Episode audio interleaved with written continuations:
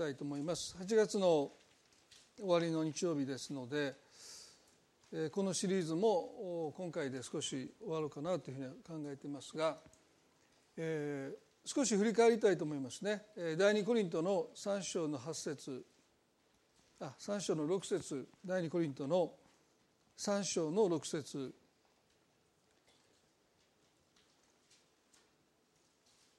神は私たちに新しい契約に仕えるものとなる資格をくださいました。文字に仕えるものではなく御霊に仕えるものです。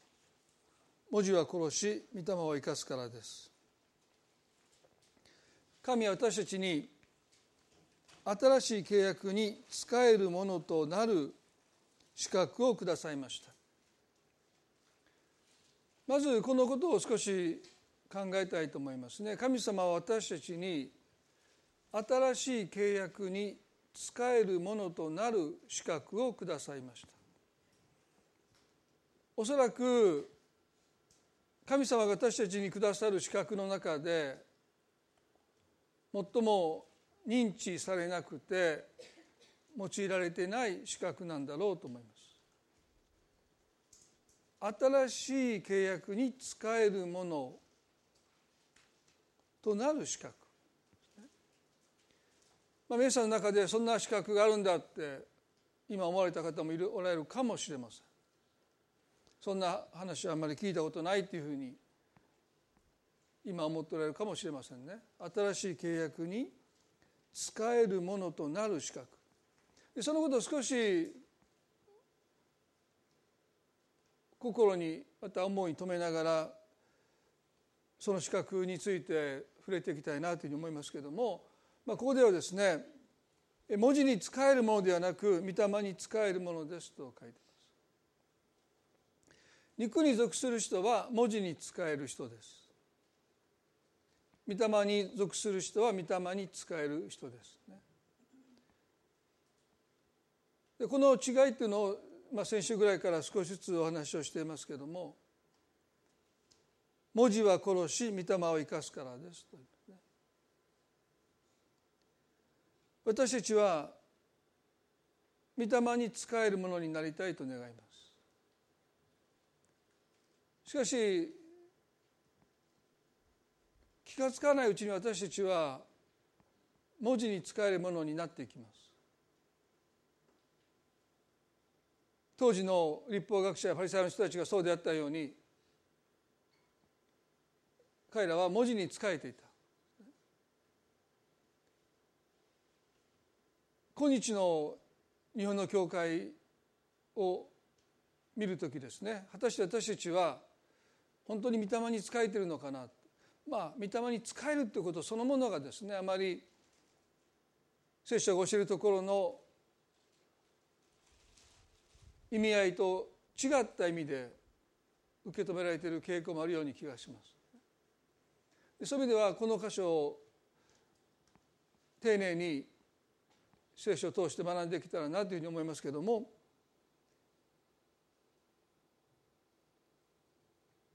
この学びの中で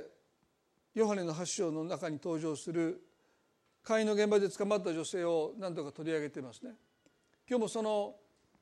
彼女とのやり取りというよりはその後のイエスと立法学者パリサイ派の人たちとのやり取りを通して御霊に使えるということの意味を考えたいと思いますけれども、まあ、その前に一連の流れをねざっと見ていきたいと思います。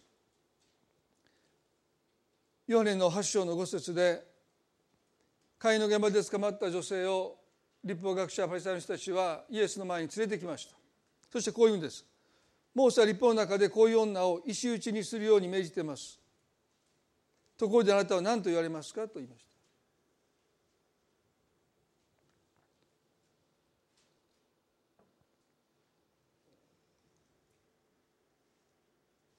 立法学者パリサイの人たちは文字に使えるものの象徴ですよね。モーセは立法の中でこういう女は石打ちにするように命じていますと言いました。もう彼らの心は決まってるんです。こんな女は石打ちの刑で殺されなければならない。そうじゃないですかとイエスに問うてるんですね。そして彼らはこの問いかけをもってイエスを訴える口実をすでに得たりと息巻いていると言いますか。イエスがイエスだともし言うならばその場所であるいは別の場所に移されて彼女は石打ちの刑で殺されます。イエスは彼女を罪から救えなかったことになるんです。ですからイエスというふうに答えても立法は守ったんだけども彼女は救えないというジレンマに陥りますねもしノーって答えるならば彼女は救えるんだけども立法を守らないというまたジレンマですですからイエスと答えようがノーと答えようがまあ、彼らはキリストが救い主であるはずがないという結論にその答えを持って訴えることができますね。先週も言いましたけれども文字に使える世界は100か0の世界です。ですから彼らはイエスかノーかの答えしか期待してません。でも皆さんもご存知だと思いますけれどもイエスはイエス・ノーの答えとは異なった応答をなさいますね。私たちが御霊に仕える時に立法を重んじながら聖書の言葉を重んじながら100か0というそういう狭い世界ではなくてもっと神様の広い世界の中に私たちは生かされるという道が開かれてきます。まあ、それは許しの道です。イエスは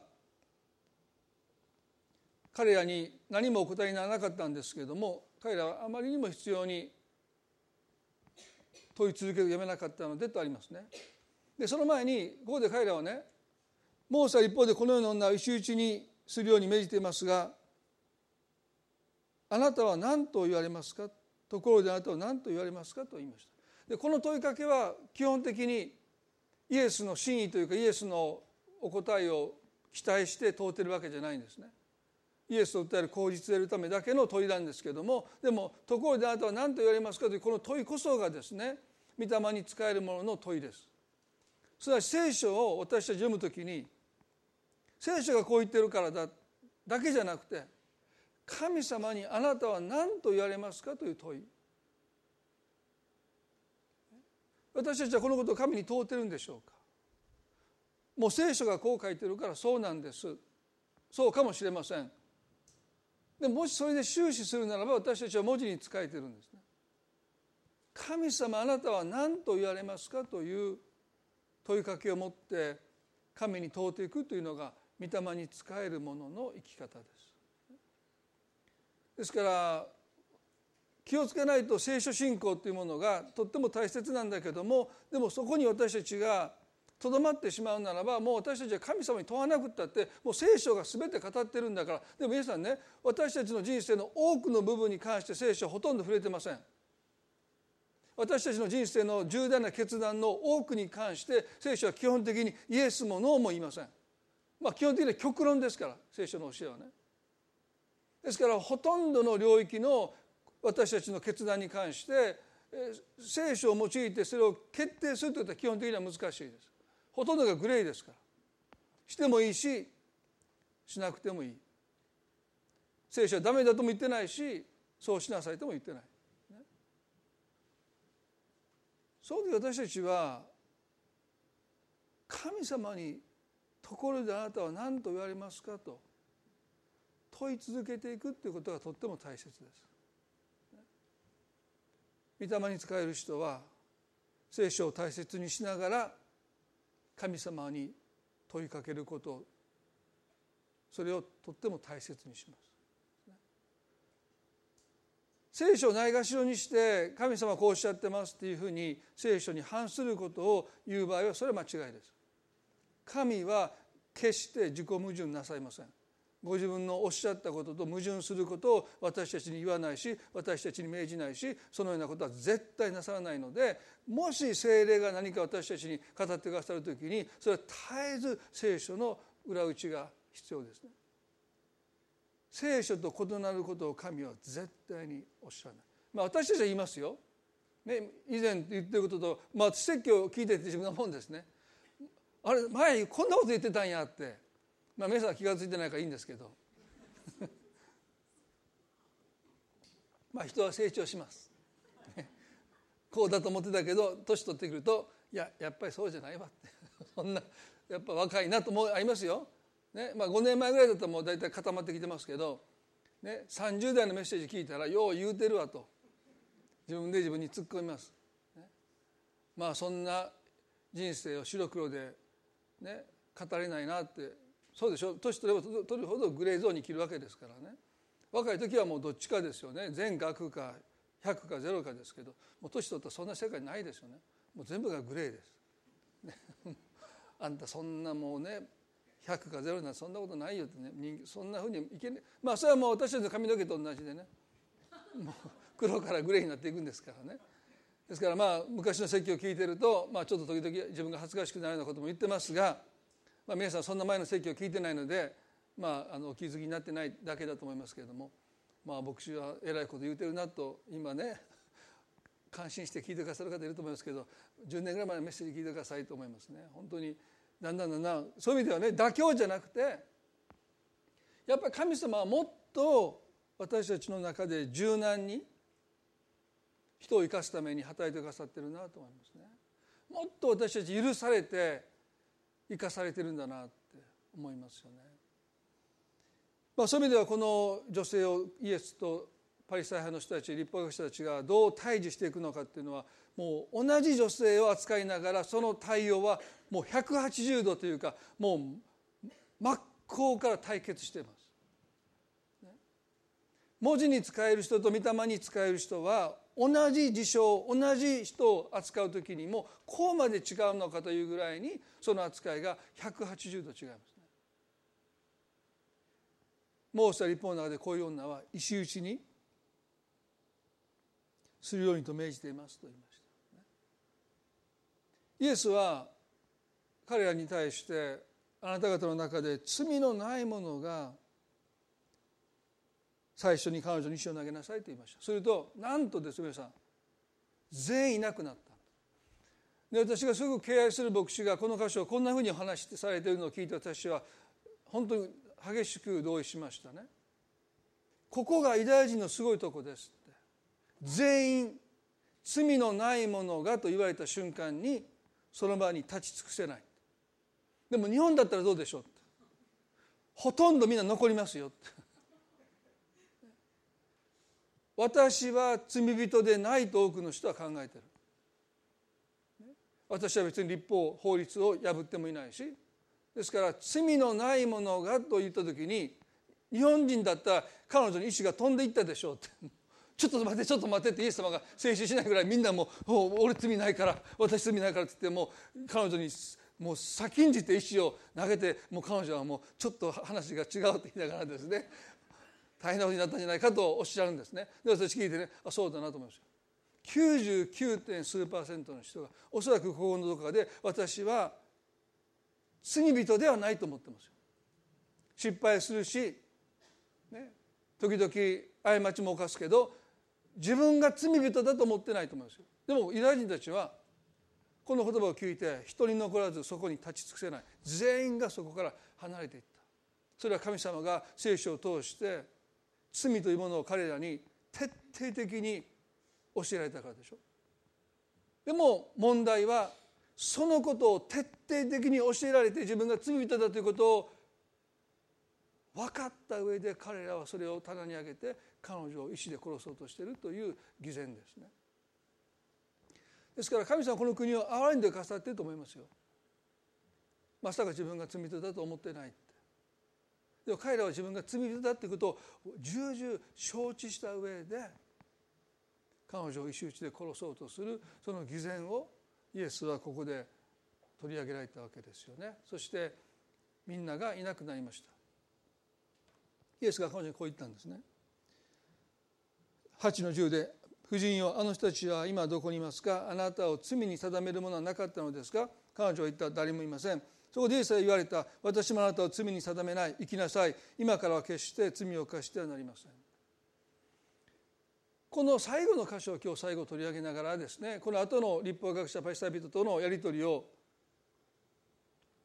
見たいと思いますけれども彼女は会員の現場で捕まったある意味で会員の不倫の罪の常習犯です。でその彼女が会員の現場で捕らえられました。そして裸同然布切れ1枚ぐらいを身につけて人々の目にさらされながらイエスの前に連れてこられるという非常に屈辱というかヒュミレーションですね恥ずかしめを受けてそしてイエスの前に置かれます。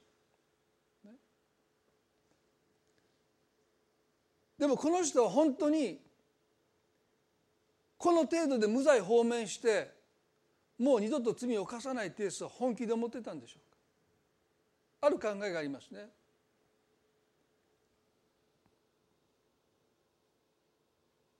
イエスがここで今からは決して罪を犯してはなりませんときつく彼女に言うことで遠巻きにこのやり取りを見ていた立法学者パリサイ人たちを納得させようとしたんじゃないか今度今度限りだぞ次したら終わりだぞって。ね。そんなふうに強く、まあ、脅すような言葉を持ってね実はそれを聞いてたあの立法学者パイサーの人たちを納得させようとして言ってるんじゃないかという考えもあります。あるいはですねこんな目にあったんだからもう彼女は二度と罪を犯さないだろうという希望的観測に至ってイエスはおっしゃってるんじゃないか裸同然で町中を連れ回されてイエスの前で罪を責められた。こんな経験をしたらもう彼女はねもう罪を犯さないだろうもう懲りただろうって。そういうことを前提にイエスがおっしゃったんだという意見もあります。でもどちらも違うと思いますね。イエスは本当に彼女がもう同じ罪に舞い戻らないことを確信しておられたと私は思います。もうあなたは大丈夫だってイエスが彼女におっしゃっているかのように思います。なぜそう言えたのか。なぜ生きなさいとイエスが言い切れたのか。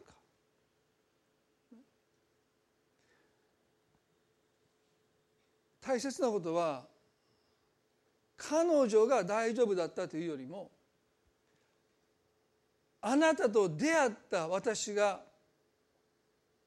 大丈夫だってその保証になっていくという意味なんだろうと思います。ここで問われているのは彼女自身が大丈夫かどうかではなくて彼女が出会った人が誰なのかということですよね。この後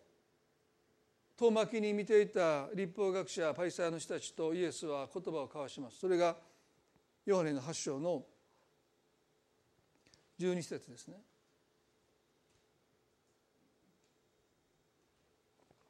有名な箇所ですけどもイエスはまた彼らに語って言われた私は世の光です。私に従う者は決して闇の中を歩むことがなく命の光を持つのですとおっしゃった。なぜイエスが彼女に会員の罪の常習犯であった彼女に今度見つかったら殺されるということを分かっていながら罪を犯してきた彼女に対してイエスが今からは決して罪を犯してはなりませんと言って彼女を無罪放免したのかというとこの「私は世の光です」というこの言葉にその根拠があります。あなたは世の光と出会ったからもう大丈夫だとおっしゃって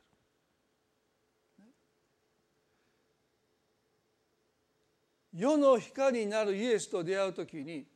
そして私たちがこの人に従う時に聖書は約束します。心に命の光を持つと書いてます。なぜイエスが彼女を去らせたのか。それは彼女の心に命の光が与えられたからです。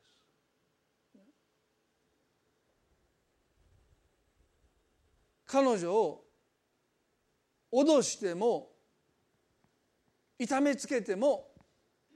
罪から彼女が離れることはなかっただろうと思います。でも彼女が世の光になるイエスと出会ってその心に命の光を持ったゆえにイエスは彼女を見てあなたはもう大丈夫だって。生きなさいって。叱責することも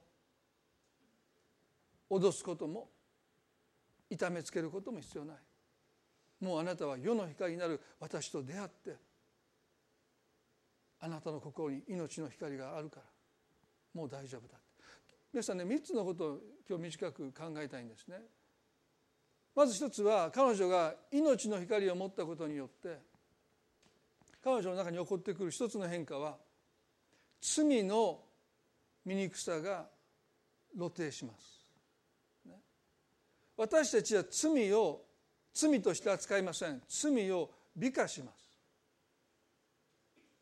あるいは誰だってやってると。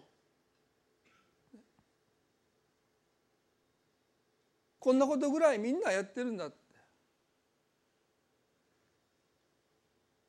でも命の光を持つ時に罪の醜さが私たちの心にはっきりと示されます。美化していたその化けの皮というかその装いが剥ぎ取られます。イエスは言いました。あなた方は白く塗った墓石のようだ見た目はきれいだけどその中は強盗と宝珠で醜さで満ちてるんだ命の光は私たちの罪深さを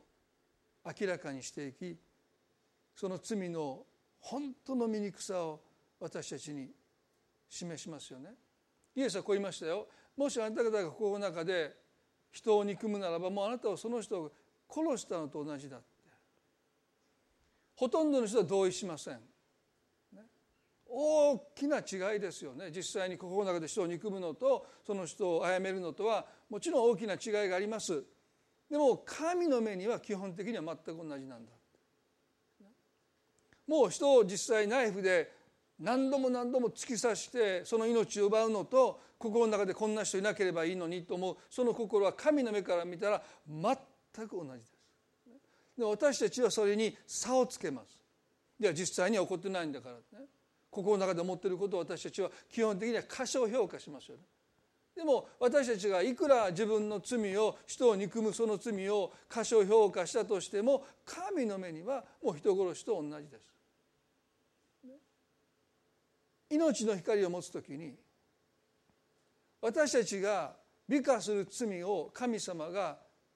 罪として憎んでおられることがはっきり分かってきますね。その罪に対して神様がその全身全霊をもって拒絶されるその拒絶反応を私たちはようやく気づいていきます。こんなにも神様がこの罪を憎んでおられるのかってことがようやく分かってきます。その時私たちはね神様が憎まれるものを私たちは愛せないんです。皆さんねご夫婦でもいいですよね、まあ、お子さんとの間でも。相手の方がもう生理的に受け付けられない。もうこれはもう家に持ち込まないでもうこんなもの見たくない、まあ、さっきも虫の虫も今出てきましたけど、ね、食卓で蛇を飼うのやめてって。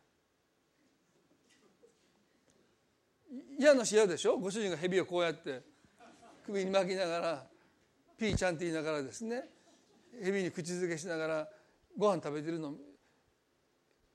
で平気な人もいるけど食卓だけに蛇持ってこないで、まあ、そんな夫婦会話してる夫婦がいるかどうか知りませんけどね。お風呂だけにしといてみたいな。お風呂の中で蛇と一緒にお風呂入るのはいいけど。まあ蛇を食卓に持ってこない、まあ、極端な話ですよ、まあ、うちの奥さんはねさっきもちょっと注意されましたけど一部礼拝で言ったので、まあ、スルメ食べやんといて。寝室でね。だからもういつも怒られます。もう三十何年間。何回もやめてって言われるのに。食べてしまいますね。どうしてか知らないけど。まあそれはあのあんまり拒絶してないと勝手に思ってるからですね。神様が本当に嫌いなことをね憎まれることを私たちは愛せないと思いますよ。会の罪を神様がどんなふうに思っておられるのか。そのことで神様はどんなに悲しまれるのか。もだえ苦しまれるのか。そのことが分かった時彼女はもう今までのようにはその罪の中の快楽に浸ることはできません。神が拒絶されるものをやがて彼女も拒絶するようになっていくんですね。まあちょっと話が変わりますけれども昔私の子供たちが小さい頃ですね、えー、家族旅行に出かける時にお昼カレーを食べたんですね。すると長男がですねもう途中でカレーを食べたその消化がよくなかったんでしょうかね嘔吐してしまったんです車の中で。うわ大変だと思った時ね次男がそれを見ながら長男の履いたものをずっと見てるんです。あかんもう見たあかん。前向いときなさいって言うんだけどもうダメですね。それを見て彼も履き始めました。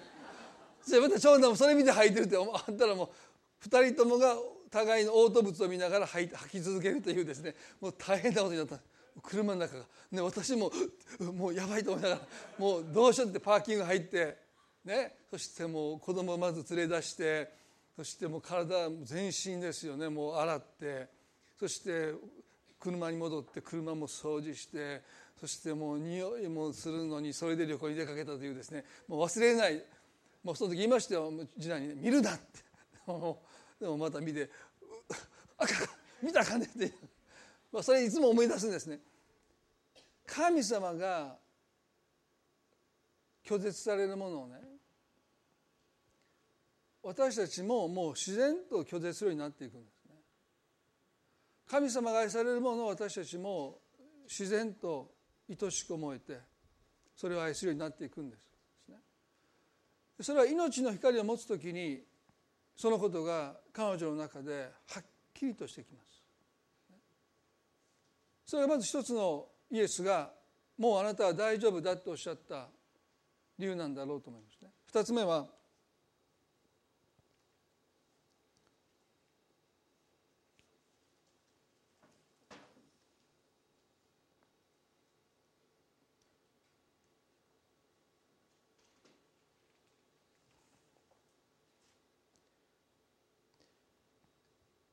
心に命の光を持つ時自己欺瞞自分に嘘をつくこと自分を欺くことができなくなるということが2つ目です。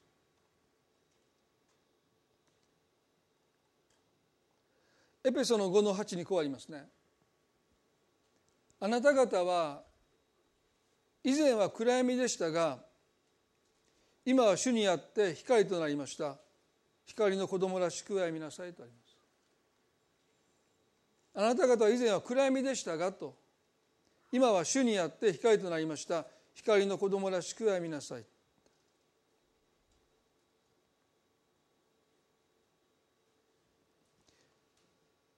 以前は暗闇でした私たちの心に暗闇が広がるのは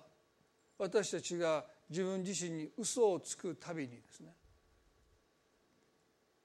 私たちのここに暗闇が生じます。なぜ彼女は会員の罪を在籍感に苛まれながら繰り返したんでしょうか。それはどこかで彼女が自分自身に嘘をつき続けたからだと思います。まあこれは憶測の域を出ませんが彼女は妻子ある男性と関係を持つときにおそらくこういうふうに自分を欺いたんだろうと思いますね。その人奥さんとの関係が悪くて奥さんがすごく冷たい人でいつも辛い思いをしている。寂しい思いをしている。その人のことを本当に分かってあげるのは私しかいない。その人の悲しみに寄り添うことができるのは私しかいない。奥さんじゃない。私なんだ、ね、そして多くの場合は真実の愛とは自分の感情に正直に従うことだという嘘ですね。真実の愛とは自分の気持ちに正直であることそう自分に言い聞かせます。そして私はあの人が好きだって。その人に妻子がいようと関係ない。私の気持ちは真実だって。どれだけ多くの罪が自分に嘘をつくことで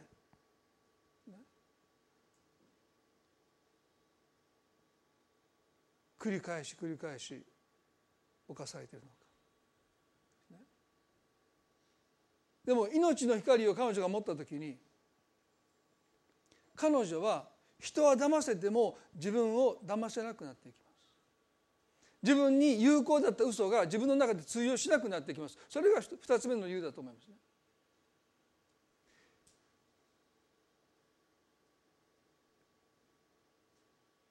彼女は暗闇から連れ出されます。命の光を持つ者に変えられた時に自分に嘘がつけなくなってくる先ほど見しましたエペソの5の8で「あなた方は以前は暗闇でしたが今は主にあって光となりました」光の子供らしく歩みなさいとあります。すなわち自分に真実を語っていきなさいということですよね。自分に真実を語り続けていくということ。3つ目になぜイエスがあなたはもう大丈夫だとおっしゃったのか。それは彼女が心に命の光を持ったことで自分を卑下する暗闇が消え去ったからです。立法学者パイサイの人たちは彼女のことをこう言いました。8の5ヨハネの8の5で「こういう女は」と言いました。でこういう女という表現は、ね、罪と彼女を一括りにした表現です。こういう女は。私はどうせそんな人間です。と多くの人は開き直ります。変わろうとしない理由。悔い改めることを拒む理由はどうせ私はそういう人間です。と罪と自らを一括りにしていきます。これ自己卑下と言います。私はそういう人間だ。立法学者パリサイの人たちも彼女をこういう女と一括りにしましたそしてね彼女も自分自身をそういう女だと一括りしてますですから罪と人とが一括りにされている限り彼女はどんなに恥ずかしめられて痛い目に遭わされたとしてもどうせ私はそういう女だというところで結局その罪に戻っていってしまうんですね。会員の罪を犯す私が私らしいってなっていくんです。多くの人が在籍感を感じながらなぜ罪を繰り返すかそれは私はそういうことをする人間だからと罪と自分と自分の中で一括りにしてるからですね。イエスは彼女に何とおっしゃったのか夫人よと呼びかけたここでイエスがなさったことは彼女と罪とを基本的に話されたんです過ぎ去らせていませんよまだねでも少なくとも彼女に向かって夫人よと呼びかけたことによって彼女の罪と彼女と引き離されたっていうのが許しの一歩です。多くの人はその人を罪と重ね合わせて見ているのでその人を許すことが非常に困難ですね。でも許しの一歩はどんな少ない隙間でもいいから人と罪とを切り離して見るというその視点が許しに先立ちますよね。婦人よという呼びかけはそうです。彼らはこういう女はと呼びかけたに対してイエスは婦人よと呼びかけられた。皆さん旧約の時代古い契約の時代はですね罪と人とは基本的な一括りです。そもそも彼らがこのモーセの立法というふうに言って持ち出したのはレビの20の10節の言葉ですね。レビ記の20の10でこう書いてます。人がもし他人の妻と貫通するならすなわちその隣人の妻と貫通するなら貫通した男も女も必ず殺されなければならないと書いてます。まあ、この場合男も含まれますけど男がどっか行っちゃってわからないですけどもね。このケースの場合は。でももうここではもう許しの余地がありませんね。そういう人はあなた方のコミュニティから除外しなさい。これが古い契約です。でも新しい計画は彼女はイエスは彼女に向かって婦人よと呼びかけた。すなわちイエスは彼女と罪と分けてみておられる。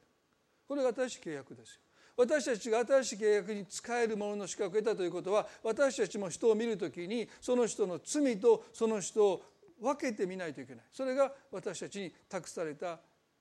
責務ですね。アメリカでいくつかの州でですね性的な犯罪を犯した人がその再犯率が非常に高いので GPS のついた足の、まあ、ベルトをですね終身もう亡くなるまで外してはいけないという法律がもう施行されてますね。ですからその人がどこにいるのか調べたらもう GPS ですからどこにいるのか分かります、まあ、ある州ではですね子供への性的犯罪を犯した人の住所がもうその地区に住んでる人はインターネットで確認できるということももうしてます。だからどこどこのどこどこにこういう男の人が住んでるもうその2階の何々の部屋に住んでるということを住民が見て監視してますね。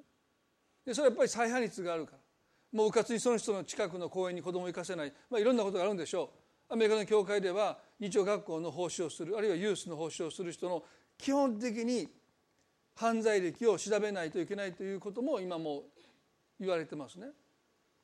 その人がどんな犯罪歴があるのか知らないで例えば日曜学校の奉仕をその人に託して子どもたちと過ごすことをもし教会が許してしまうならば何かあった時に教会が訴えられるのでその人の犯罪歴までもチェックしていくんですね。ですから私たちは非常に生きにくい時代に来てますよ。罪と人とが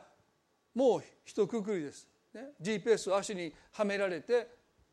もう10年も20年ももうその罪を再犯してなくても死ぬまで外したらダメだという法律さえ通ってるわけでしょ。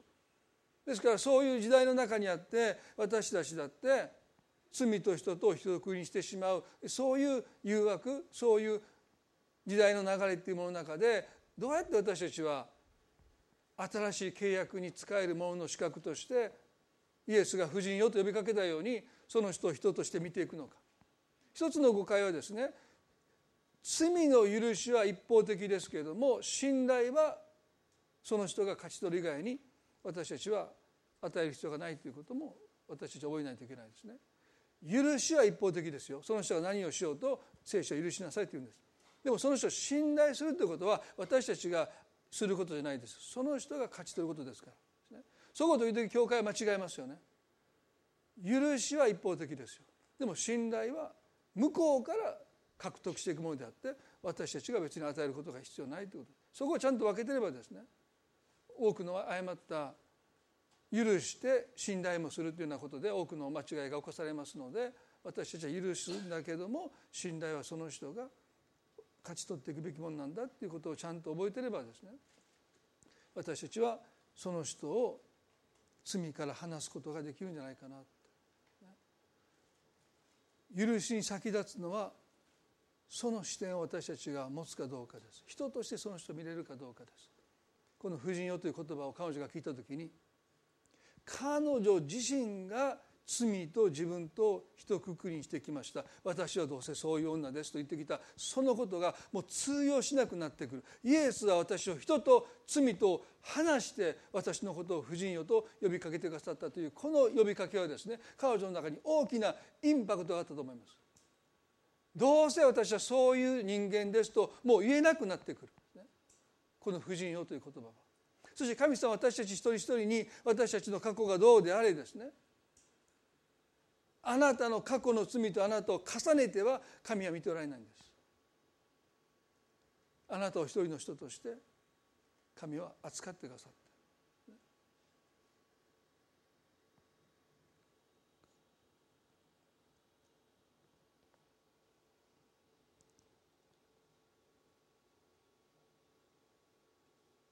ここで皆さん第2コリントの5章の17節最後に見ていきたいと思いますけれども。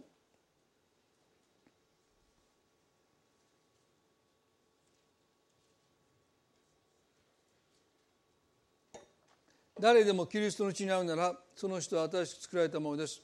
古いものは過ぎ去って身を全てが新しくなりました。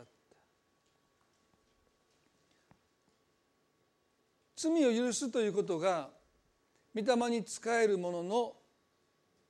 働きそのものですねでそのために私たちはまず人と罪と切り離さないといけない少しの隙間でもいいから切り離してその人を見るときにようやく罪を許すすなわち罪をその人から過ぎ去らせていくという役割を私たちは神の前に担うことができるということですね。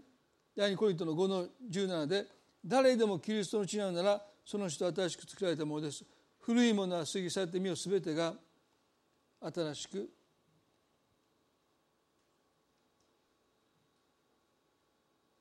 なりました。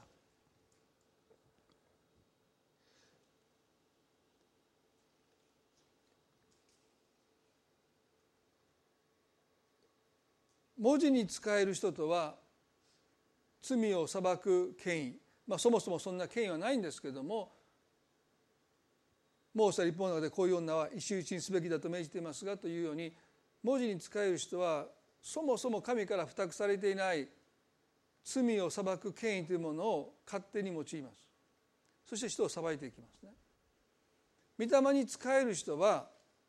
神様が付託された神様が託された罪を許す権威というものを私たちは用いることができるというのが新しい契約に使えるものとされる資格そのものなんですね。皆さんご存知だと思いますけれどもあの中府の人が板に乗せられて運ばれた時ね屋根が吊るされた人じゃなくて板に運ばれて吊るさ来た時でイエスはこう言いましたよ「声をしっかりしなさい。あなたの罪は許された」そこにいた立法学者が言いました。心の中でねこの人は神を汚してるイエスはそれを見抜かれてその人に向かってあなたの罪は許されたというのとこう明かりなさいというどっちがたやすいですかとおっしゃった、そしてイエスはこうおっしゃいました。人の子に罪を許す権威があることをあなた方に知らせるために中部で中部で足が動かなくて歩けなかった人をイエス癒されたんですね。ここでイエスがお持ちになった罪を許す権威という言葉。罪を許す権威。実はこの権威こそが御霊に仕える者に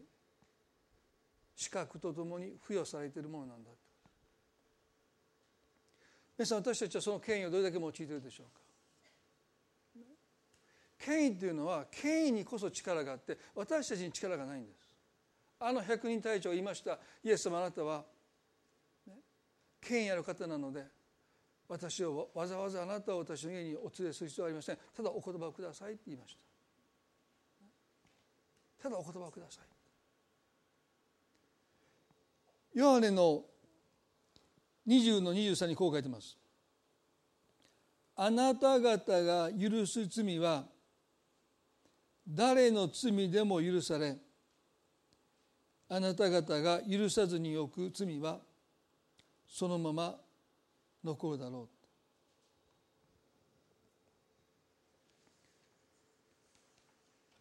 神様は私たちが主の名によって罪を許す時にその罪を許してくださるとおっしゃった。私が何かひどいことをされてもういいよもう許すよということもその両者の関係の中では成立しますね。でもそれは本当の意味でその人が罪から解放されることにはならない。もう私は大丈夫だから。もう怒ってないから。もう気にしないでって、まあ、日常の中で私たちはそういう意味での罪の許しをしますね。でもキリスト者はそういう意味で罪を許すために召されているわけじゃない。私たちが主の名によってあなたの罪を許しますと宣言するときに神様もその罪を許してくださると聖書は私たちに教えます。それは私たちの両者の間だけでの話じゃない。神様との関係の中で私たちはキリストに代わって罪の許しを宣言するようにと神はその資格を与えてくださったんだと。それが新しい契約に使えるもののものとなる資格の意味です。皆さんその権威が私たちに与えられていることをご存知でしょうか？その権威が私たちに与えられていることを私たちは認知してそれを用いているでしょうか？いや罪を許すのは神様だけだ。そうじゃないですよ。イエスははっきりとおっしゃった。あなたがもし罪を許すならば私もその罪を許すんだ。兄弟姉妹私は主の名によってあなたの罪を許しますとあなたが宣言するときに神様もその罪を許してくださる。その人はその罪から解放されていくんだということをイエスはおっしゃった。でもおそらく私たちが最も用いない権利が罪を許す権威ではないでしょうか。私にはそんな権威はない。あるんですよ皆さん。いや私はもう許せませんって。気持ちがもうついていきませんって。もう私は無理ですって。私たちにその権威が付託されていることをもし私たちが知るならば権威に力があります。気持ちがついていかなくてもその権威を用いてください。主の名によってあなたの罪を許しますと私たちが宣言するときに神様は本当にその罪を許してくださるその時私たちはその人を許せるようになっていくんです。私たち自身がその人のした悪に対して何か乗り越えてそれを克服してもっと大きな人間になって成熟したクリスチャンになって、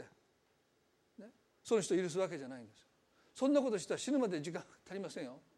もうちょっと待ってください。あと20年ぐらいかかりそうです、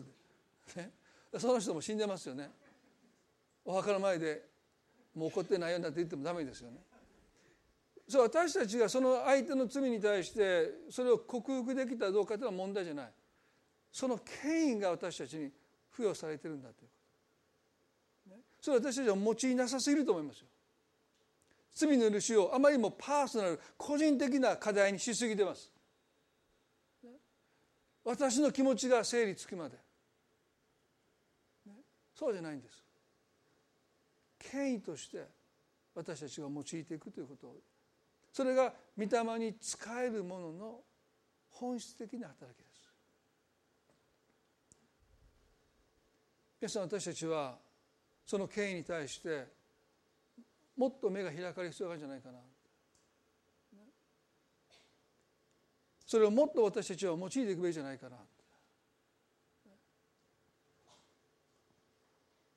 イエスはこの会員の現場で捕まった女性に対して罪を許す権威をお持ちになったんですね。でも立法学者パイサーの人たちはそれを不服としてますよ。そんな簡単にそんな簡単に罪を許すなんてよく軽々しく言ったなって。でも中部の人の時にイエスはそのことを明らかにするためにその人に起き上がりなさいとおっしゃった。決して軽いことじゃないんですよ。歩けなかった人を起こして癒して歩かせてほどにイエスはこの人を縛っているのは病ではなくて罪なんだって。許されないという思いなんだ罪と一体化していることが問題なんだ決してイエスは軽々しく罪を許したわけじゃない。そのためにご自身が十字架で死んでくださった。その代価を持ってキリストは罪の許しを宣言なさる。そしてその役割を私たち一人一人に神は託しておられるんだということも私たち覚えたいです。私たちは罪に悩む人罪に苦しむ人罪に打ちひしがれている人罪と一体化している人その人に向かって罪の許しをキリストがこの会員の現場で捕まった女性になさったように私もあなたを罪に定めないって。そんなこと私が言っていいんですか？聖書は言いなさいと私たちに命じますよ。生きなさい。今から決して罪を犯してはならないんだ一言お祈りしたいと思います。どうぞ目を閉じていただいて。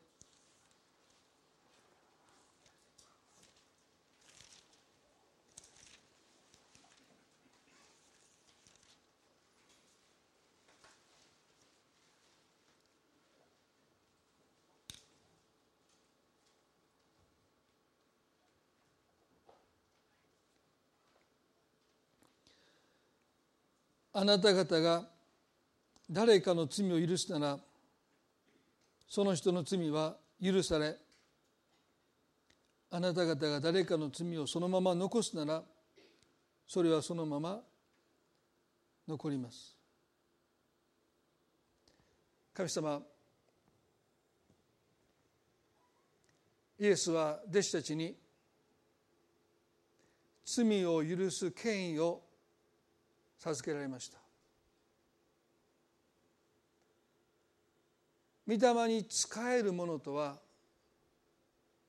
罪を許す権威を行使する人です。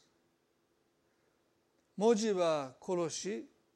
御霊は生かすからです。人を生かすのは許しです。厳しい叱責も痛い目に遭わせることも人を改心させることはできません。彼女は今度見つかったら殺されるということを知りながらそれでもこの罪から離れることができませんでした。それは彼女が暗闇の中を歩んでいたからです。彼女の中には暗闇があって罪が美化されていました。彼女は自分を欺いていました。妻子ある男性を愛すること自分の気持ちに正直であるならばそれは真実ないだという嘘を自分について自らを騙していました。そして次第にその嘘が彼女の中では嘘でなくなってきました。暗闇を住みかとしていました。隠れたとこで会員の罪を繰り返し犯していました。その彼女があなたの前に裸同然で連れ出されても彼女の心の暗闇は照らされることはありません。どんなに私たちの罪が白日のもとにさらされても私たちの心の暗闇は照らされることはありません。私たちはますます心かたくなになっていきます。でも彼女の幸いは世の光なるイエス様と出会ったことです。イエス様あなたこそが私たちの心の暗闇を照らすことのできる唯一の方です。今朝私たちはもう一度世の光になるイエス様あなたと出会い私たちの中に抱え込んでいる暗闇が照らされること。自分が装飾してきた美化してきた罪が神様にとってどれほど意味嫌われるものなのかあなたがそれをどれだけ拒絶されるのか今日私たち知りたいと思います。あなたが憎まれるものを愛せなくなっていきたい。あなたが愛されるものを私たちも愛しあなたが憎まれるものを私たちも憎むことができますように。神様私たちは自分についてきた嘘があります。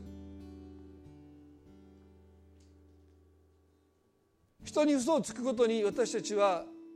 咎めを感じるかもわからない。でも自分に嘘をつくことに私たちはあまり咎めを感じません。だから平気で自分に嘘をつけます。大丈夫だって。こんなこと続けてても大丈夫だって本当でしょうか？嘘です。大丈夫なはずがありません。罪は大きな代償が伴います。でも私たちは自分には平気で嘘をついてきます。心に暗闇が増し加わっていきます。自己欺瞞に陥っていきます。嘘が嘘でなくなっていきます。また私たちは自己卑下というどうせ私はこんな人間ですと罪と自らを一体化させます。そのことでもう私たちはあまり在籍感を覚えなくなっていく。自己卑下は在籍感を紛らわする手段でしかありません。どうせ私はこんな人間です。イエス様はどうか私たちの心に命の光が輝きますように。私たちは暗闇でした。でも今や世の光になるイエスと出会って光となった。って私たちの内側に命の光が与えられた。光の子らしく歩みなさい。神様どうぞ闇を愛する心を私たちから取り去ってくださって光を愛する心を与えください。私たちの中にまだ暗闇があるでしょうか？イエス様どうか今日私たちの心を照らしてください。今日私たちはあなたに心を開きます。隠されている思い美化されている憎しみいろんな言い訳仕方なかったそうするしかなかった。全部あなたの光で照らしてください。そして私たちはその光の中を歩むことができますよイエス様今日私たち一人一人の心をあなたの光で照らしてくださってその光を私たちの心に与えてくださって光を愛する者にますます私たちを書いてください。そして同時に御霊に仕える者として罪の許しの権威をキリストが行使されたように私たちもそれをもっと大胆に用いたいと願います。私たちは人を罪に定める権威はありません。でも罪を許す権威は付託されています。委ねられています。キリストの名によってあなたの罪を許しますと宣言する私たちでありますように。神様はその罪を許してくださる。そんな権威を私たちに託していてくださることを今朝もう一度覚えたいです。神様はこの1週間の歩みを覚えてくださってどうかあなたが私たちの心を探ってくださり暗闇があるならばその暗闇をどうかあなたの光で照らしてください光の子らしくますます歩むことができますように。そして私たちにこの罪を許す権威が与えられていることもどうぞ教えてください。罪は神との間で消えていくものです。私たちがもう大丈夫だもう怒ってないもういいよということはその罪そのものを消し去ることはできません。でもキリストの名によって私たちが罪の許しを宣言する時に神との間におけるその罪が許されてきます。その人が本当の意味で罪から自由になっていきます。その解放の働きに私たちをますます招いてくださるように祈ります。今日この礼拝覚えて感謝いたします。この1週間の歩みをどうぞ覚えてください。あなたの恵みが一人一人の上に豊かになることを覚えて感謝してイエス様の皆によってお祈りいたします。それでは皆さん立ち上がっていただいて賛美を捧げたいと思います。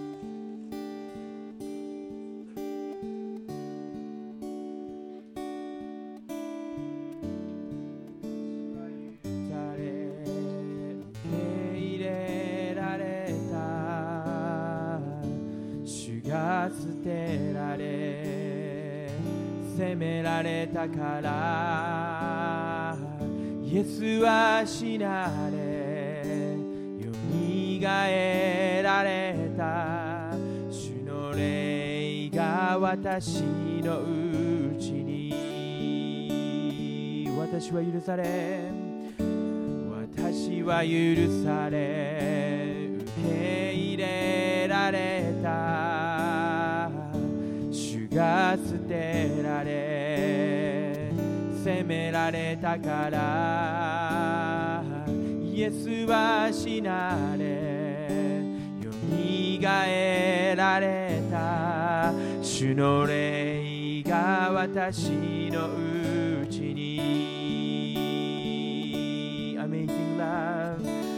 Amazing love 王であるあ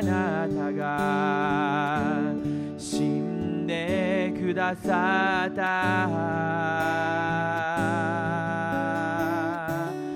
メイジングラブ本当の愛。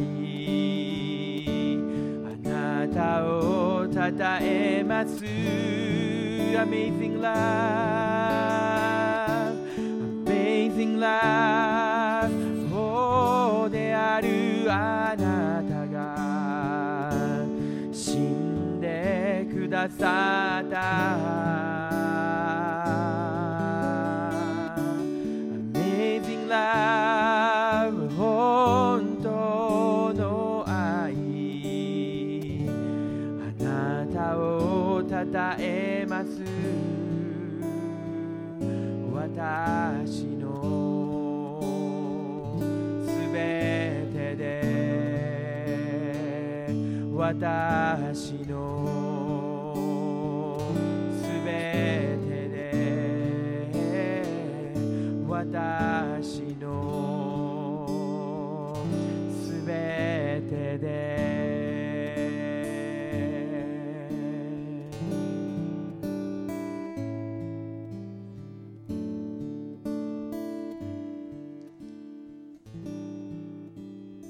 罪を許す権威を最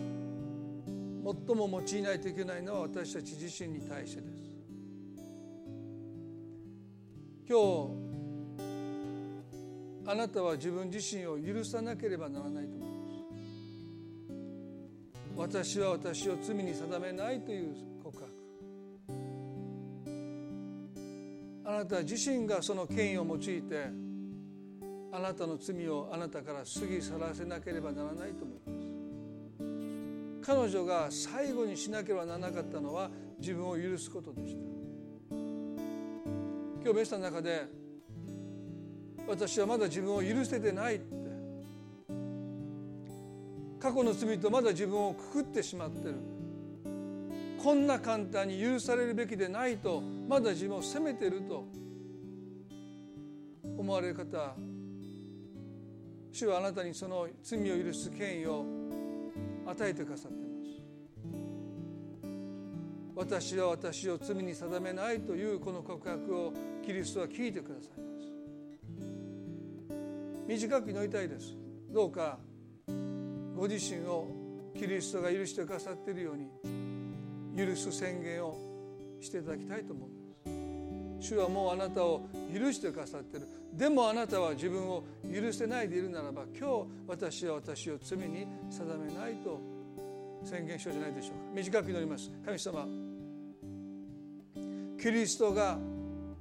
私を許してくださっているように今日私は罪を許す権威を自分に向けて宣言します。私は私を罪に定めません。私は私を罪に定めません。私は私を許します。私は私を許します。イエスの皆によって祈ります。アーメン。